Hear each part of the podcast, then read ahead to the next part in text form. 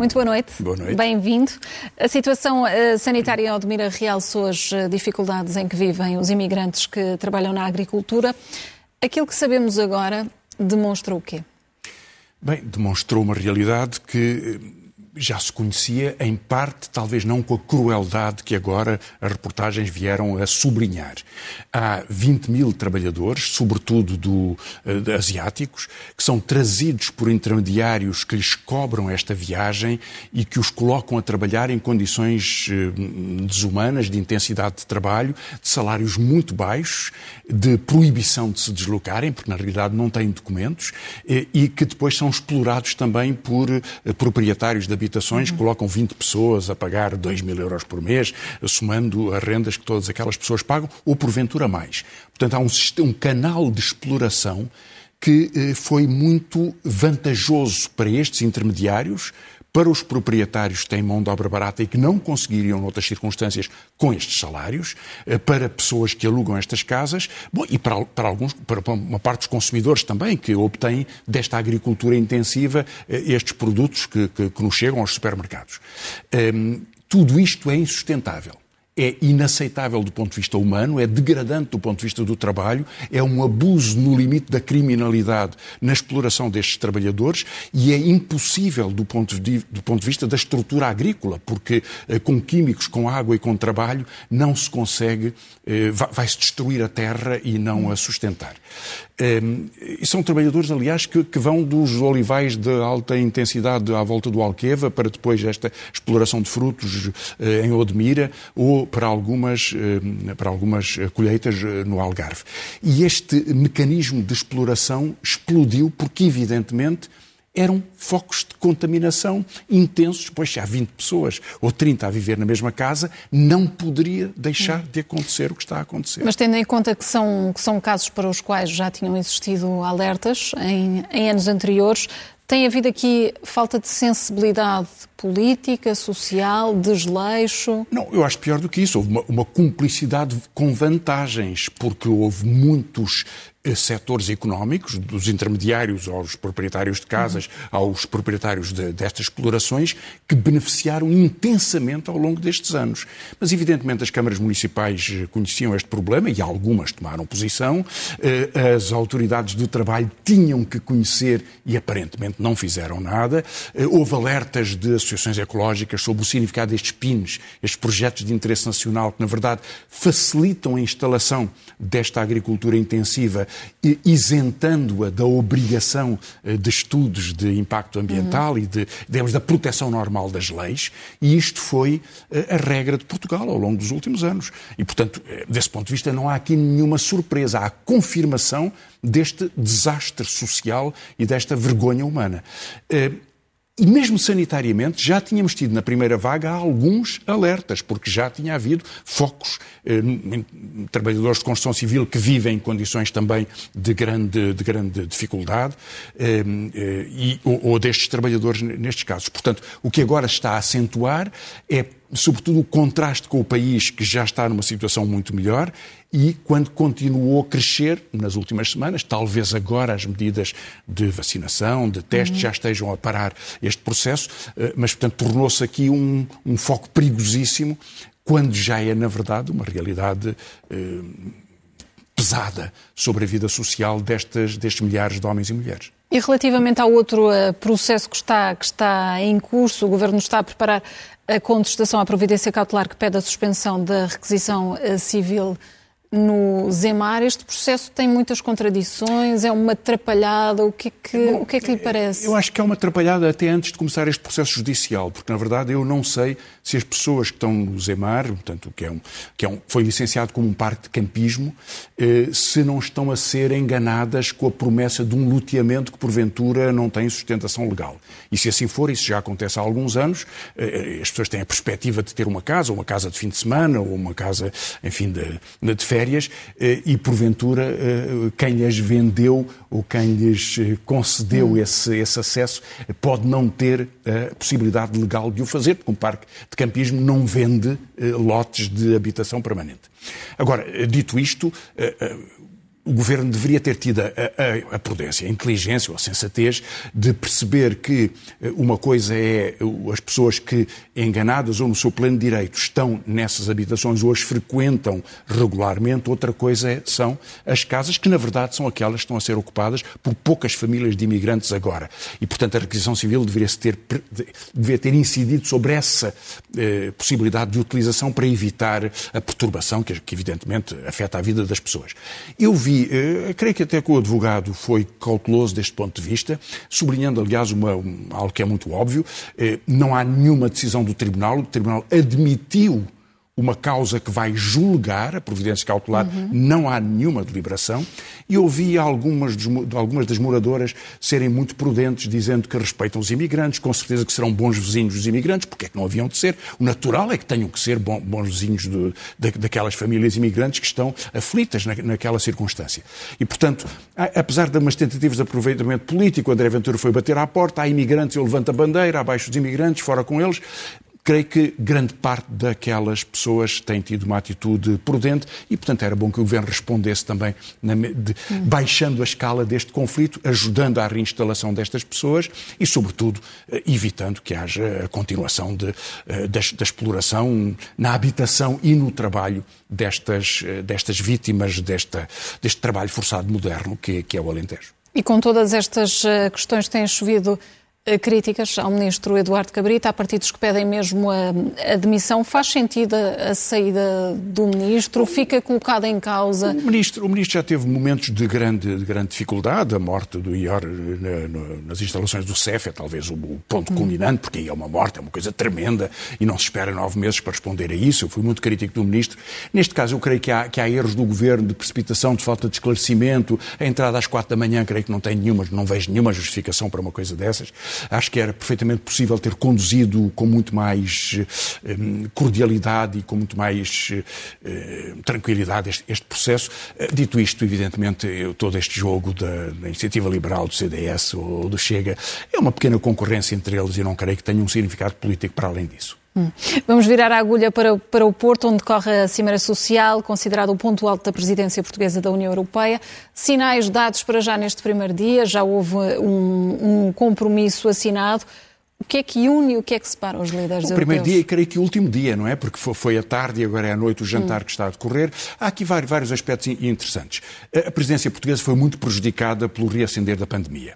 E havia ambições importantes por parte do governo português, como é compreensível, eh, que falharam. Eh, a cimeira com a Índia fica reduzida porque Modi não vem, ehm, e mesmo esta cimeira, com, a ausência de Merkel e com as características que ela tem, não pode ter a dimensão que o governo pretendia. Talvez por isso o Primeiro-Ministro quis dar muita ênfase, ehm, digamos, ao documento que é apresentado. O facto de haver uma cimeira sobre questões sociais é um sinal interessante, é um sinal de preocupação, porque há um problema estrutural na União Europeia, que é eh, a criação de pobreza e de desemprego, o agravamento da desigualdade nos últimos anos. Desse ponto de vista, a União Europeia tem sido um projeto falhado. Que haja, portanto, essa, essa consciência, eu acho que é um, um, bom sinal e que a presidência portuguesa o tenha, o tenha querido sublinhar, eu também a, aplaudo essa iniciativa. Dito isto, o, o documento é um documento muito vazio. É um documento de intenções sobre a concretização de um pilar que sempre foi posto à margem da ordem jurídica da União Europeia. Não faz parte dos tratados. Enuncia um conjunto de princípios que não têm consequências. Eh, eh, repare, a resposta mais evidente que teria que ter hoje na política social, a primeira política social, era um avanço do ponto de vista da convergência europeia em termos de políticas de saúde ou políticas de medicamento. Eh, mas nisso não há nenhum avanço significativo. Todo, todo o processo de compra de vacinas foi mais desastrado do que uma boa promessa de cooperação. Hum. E, e que expectativas isso... têm em relação à, à, questão das, das patentes das vacinas que está a ser Bom, discutida esta noite? Nenhum nenhumas. Eu, eu, hum. Infelizmente, eh, a União Europeia e os Estados Unidos estavam a bloquear o pedido da África do Sul e da, e da Índia na Organização Mundial do Comércio para uma suspensão do direito de patentes para aumentar a produção. Os Estados Unidos mudaram de posição, é uma mudança espetacular.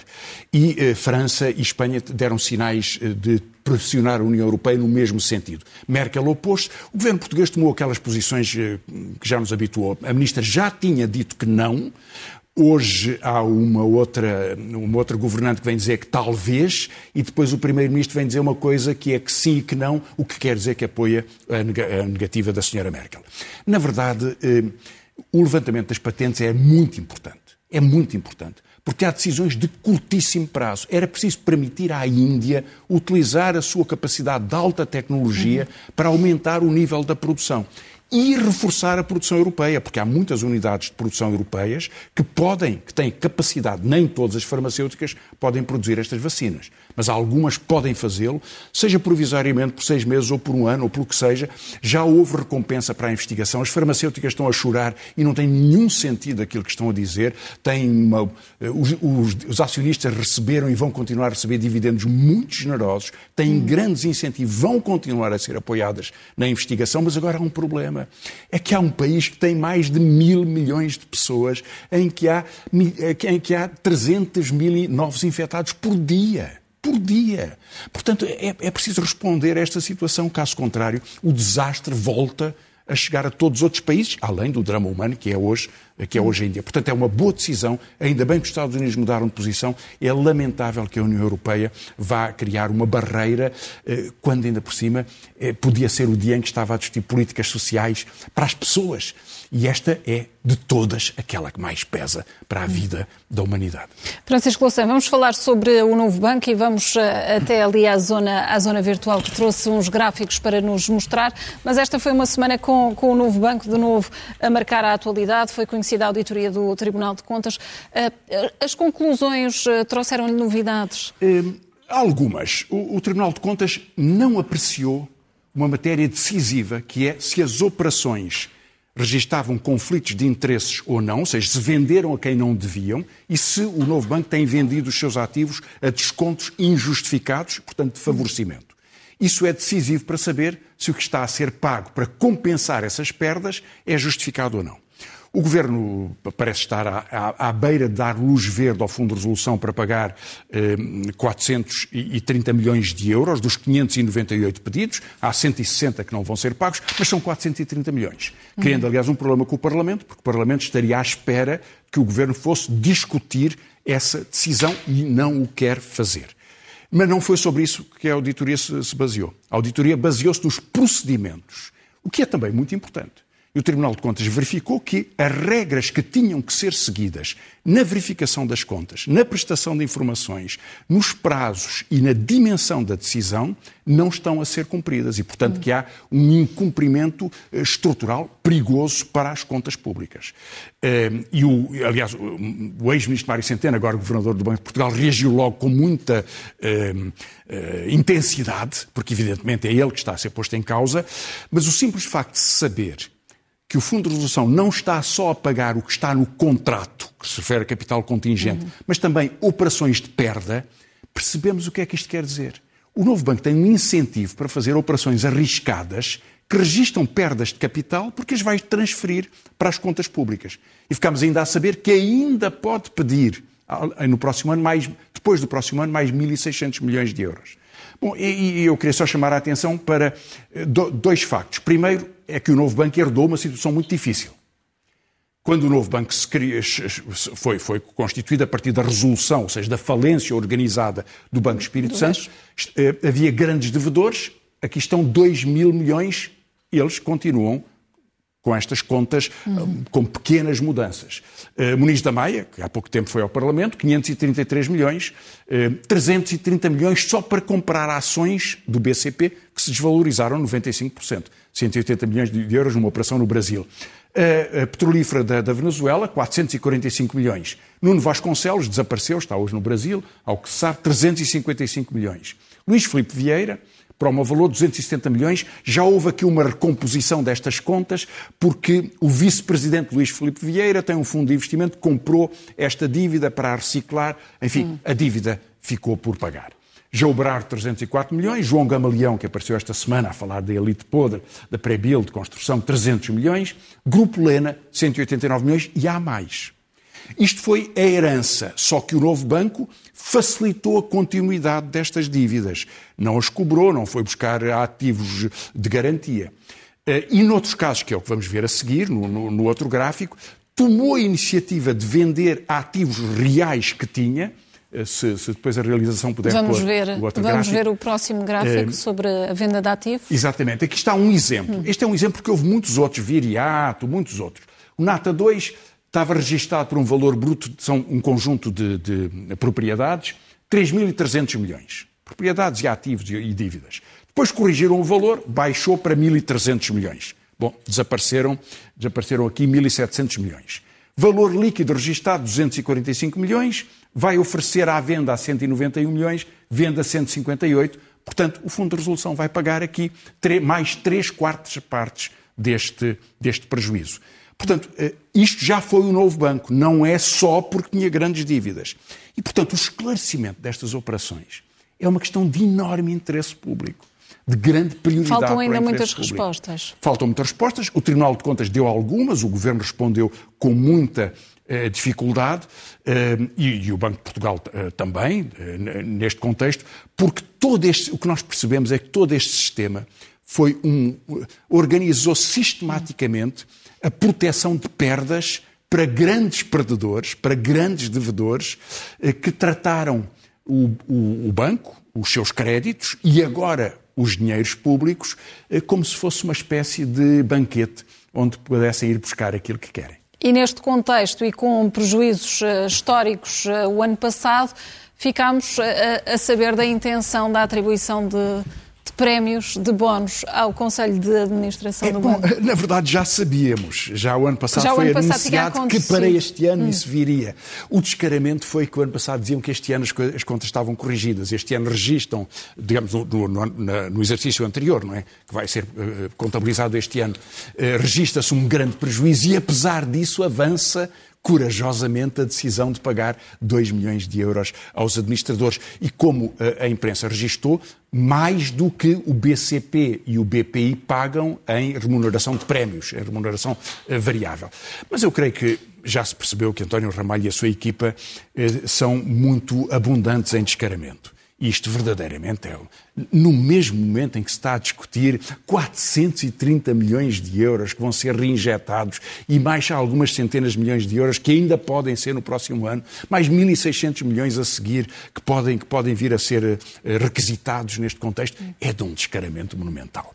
Mas, enfim, eh, é assim que funciona. Eh, Mas o, o novo banco. banco disse também que não iam ser pagos já, só no, no final do processo do processo que está, que está em curso de Mas de o milheiro lá fica, portanto, isso aí... Francisco Louçã, e, e, e, esta questão, eh, todas estas questões podem de alguma forma eh, mexer aqui com os prazos e com as negociações? Um, Ora bem, assim, um telegrama só muito rápido sobre isso, porque há, há, alguma coisa estranha que se está a passar. É evidente que este dossiê do novo banco só se tem agravado e só tem reforçado a precaução de toda a gente, que onde quer que esteja, olha para o descalabro financeiro e esta pouca vergonha de gestão, esta vontade de perdas gigantescas, eh, procurando que haja limites. E que haja regras, limites e que haja eh, a impossibilidade de continuar esta, este desvario financeiro. Portanto, é uma questão política da maior importância. Agora, há outras matérias a questão do combate à pobreza. O governo parece estar a anunciar agora que admite vir a re, rever o RSI 25 anos depois de ele ter sido constituído inicialmente e, portanto, olhar para as políticas sociais que têm sido tão eh, inconsistentes na resposta à crise é uma resposta importante, eh, tal como eh, outras promessas que ainda estão por cumprir. O Governo tinha prometido que este ano, 2021, olharia com muito cuidado para um plano para renovar as políticas de contratação do Serviço Nacional de Saúde. Não temos ainda nada disso. Pelo contrário, as notícias de hoje são que voltariam regras mais restritivas do tipo das da Troika. Eu até me pergunto com como que há vontade é que a União Europeia pode, a, a pretexto de um financiamento eh, ao investimento na transição climática ou na transição digital, dizer que Portugal tem que aplicar restrições na gestão dos hospitais públicos. Mas, enfim, tudo parece possível neste contexto. Agora, esses dossiês são difíceis. Não tem havido avanço. O Governo anunciou que iria ter reuniões que não teve. É manifesto uh, o inconformismo do partido que aprovou o orçamento, procurando que houvesse algumas medidas sociais, o PCP, que tem vindo a dizer cumpram, não estão a cumprir, atenção, estamos a avisar, voltamos a avisar. E, portanto, isso tem estado em cima da mesa. Francisco Louçã, vamos a notas uh, rápidas sobre a atualidade internacional, nomeadamente a decisão do Facebook de banir Donald Trump por mais uh, seis meses da rede social. Faz bem? Bom, por mais seis meses e depois se verá. Na verdade, já tinha acontecido no hum. Twitter e noutros casos. Eu creio que há aqui dois problemas. Primeiro é que a instância que toma esta decisão não é uma instância de apelo normal, é uma instância de uma empresa. E o, o, o Facebook alega que não tem responsabilidade como difusor de, de, de, informação, porque é o equivalente a uma praça pública. Qualquer pessoa pode entrar. E, portanto, se qualquer pessoa entra, como se comporta, não é culpa da autarquia. Uhum. O problema é quando uma pessoa entra numa praça pública, tem regras de comportamento e de higiene, por exemplo. E se é um órgão de comunicação que divulga uh, uh, comunicações, escritos ou o que seja, uh, tem uma responsabilidade por esses escritos, coisa que o Facebook não quer ter mas ao mesmo tempo quer ter o direito de decidir quem é que pode estar ou não estar.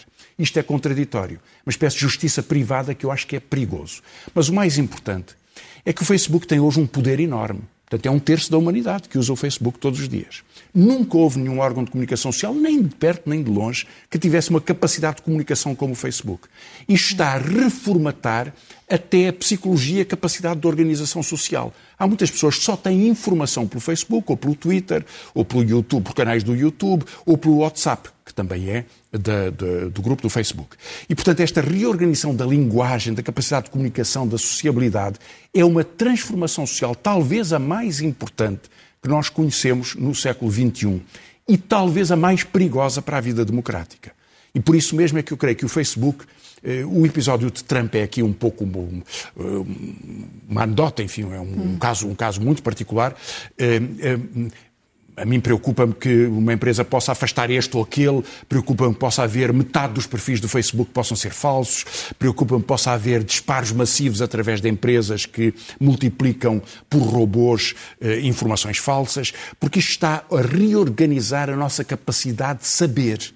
E isso acho que é o mais importante deste caso e talvez o mais preocupante para a democracia. E muito rapidamente, eh, Francisco, a vitória da direita em Madrid conquista mais eh, cadeiras do que toda a esquerda.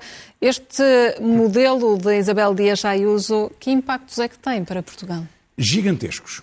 Aliás, o discurso de Carlos Moedas na apresentação da sua candidatura foi copiado inteiramente de Ayuso. É o estilo Ayuso. Não é bem o estilo Carlos Moedas. Não sei se ele se vai dar muito bem hum. com esta espécie de, eh, de guerreirismo que eh, vai copiar a Ayuso. Ayuso, eh, que entrou, hum, foi candidato do Partido Popular numa situação muito difícil. Muitos dos dirigentes de Madrid estavam presos por corrupção. Aliás, Rajoy dizia que era uma burrada, era a expressão dele, escolher aquela candidata. Ela não ganhou as eleições, agora arrasou as eleições, com uma mistura de um programa ultraliberal e um discurso muito parecido com o do Vox seja muito liberal na, na, afirmação, na verdade muito negacionista, porque ela insistiu em manter os bares e os restaurantes abertos em Madrid contra as autoridades sanitárias nacionais e impôs essa regra, o que lhe deu muita popularidade. E, portanto, é esta agressividade e os temas que ela traz socialismo contra a liberdade foi imediatamente reproduzido pelo Observador, por exemplo. Houve logo um, um, editorial a dizer: pois é, nós vemos o terrorismo da ditadura socialista e é preciso a liberdade. Bom, a liberdade é um conceito muito especial para, para, para a Ayuso, sobretudo porque ela vai recuperar muito a, a cultura da guerra civil, que tem uma presença forte em Espanha, uma enorme agressividade de linguagem, uma enorme agressividade política. E isto é muito importante porquê? Porque já não são as franjas, já não é o Vox ou o Chega em Portugal. É no coração da direita histórica espanhola, tal como começam a surgir alguns casos. Se se pensava que Susana Garcia na Amadora era uma extravagância, Agora temos Carlos Moedas, um homem que é uh, cordial e que, que enfim, que, que, uh, que, se exprime com elegância, transformado eh, renascido como um eh, monstro das palavras, como alguém que pode utilizar eh, a agressão do discurso como uma forma de se destacar, talvez para responder àquela sondagem tão difícil que teve. Mas a ideia que pode começar a entrar em setores decisivos da direita, de que o único caminho que têm é ser o mais parecidos possível com a extrema-direita para uh, limitar e para ganharem uma popularidade fácil, isto parece muito prometedor para a direita. E vamos ver o que é que prometem as sugestões de leitura. Uh, Queria fazer uma, um, enfim, uma homenagem que eu já tinha pensado fazer antes. A Relógio d'Água publicou um livro do Dostoevsky, vários, aliás. Este é Recordações da Casa dos Mortos, que é a história de quando ele esteve preso, cinco anos, numa prisão na, na, na Sibéria. E eu queria lembrar os, eh, eh, o bicentenário do nascimento de Dostoevsky, um grande escritor. Foi hoje publicado pela Bertrand, eh, da Ana Bárbara Pedrosa, Palavra do Senhor, um romance eh, que vai, vai, ter, vai ter um impacto significativo, porque trata a Bíblia de uma forma que não foi muito olhada até agora por outros escritores, como uma história. Deus conta a sua história. E cá, tem, cá temos Ana Bárbara Pedrosa. Luís Vicente, um biólogo, eh, publica Touros como Nós, na Pergaminho, uma história sobre as touradas e o olhar, o olhar que ele tem sobre a crueldade das touradas. Afonso Cruz, na Companhia das Letras, O Vício dos Livros, sobre livros. E depois eh, dois livros eh, sobre Portugal. Eh, Isabel Lindim, Portugal, ano 2071, Efeitos de Alterações Climáticas, Oficina do Livro. E Operação Mar Verde, um documento para a história de um seu colega, António Luís Marinho, jornalista, foi da RTP, na temas e debates. E uma palavra só para lembrar Julião Sarmento, que morreu, hum um grande artista plástico, uh, Cândido Ferreira, um grande ator, fundador do bando, e, e, já agora, para lembrar uma coisa que foi pouco assinalado, o centenário do nascimento de um ex-primeiro-ministro português, Vasconcelos. E falta-nos um momento zen. Um apanhado de uma destas conversas sobre o novo banco. Eh, como é que se pode ter mais de 500 milhões eh, pense nisso, Patrícia, isto é uma recomendação para si ou para qualquer dos nossos, gostava, dos gostava nossos, dos nossos telespectadores, nisso. porque certamente isto pode acontecer com qualquer um. Chegar a um banco, pedir 500 milhões, o que é que lhe vão pedir em troca? Que garantias é que vão pedir? Bom, talvez tudo ou nada. Vamos ver. Francisco Lação, boa noite e até para a semana. semana. A informação que nós temos é que estes créditos venciam em 2010 e que não chegaram a ser pagos e foram sendo prorrogados ao longo do tempo. Não me recordo dessas, dessas datas. Mas recorda-se não os ter pago? A certa altura ficou tudo dentro do, digamos, nas mesmas condições. As mesmas condições é que não são pagos. A amortização não, não, não, foi, não, foi, não, foi, não foi feita, não. Portanto, estes créditos teriam vencido em 2010, passaram para 2011, depois para 2013, num caso passou de 2003, 2010 para 2016. Quais são as garantias destes créditos? desses da Sogema. Julgo, julgo que não tinha garantias. E, portanto, foram-lhe dados 30 milhões de euros de créditos sem garantias? Não me recordo, mas presumo que sim. Estou-lhe a perguntar qual é o património associado a essas fundações. Basicamente é zero.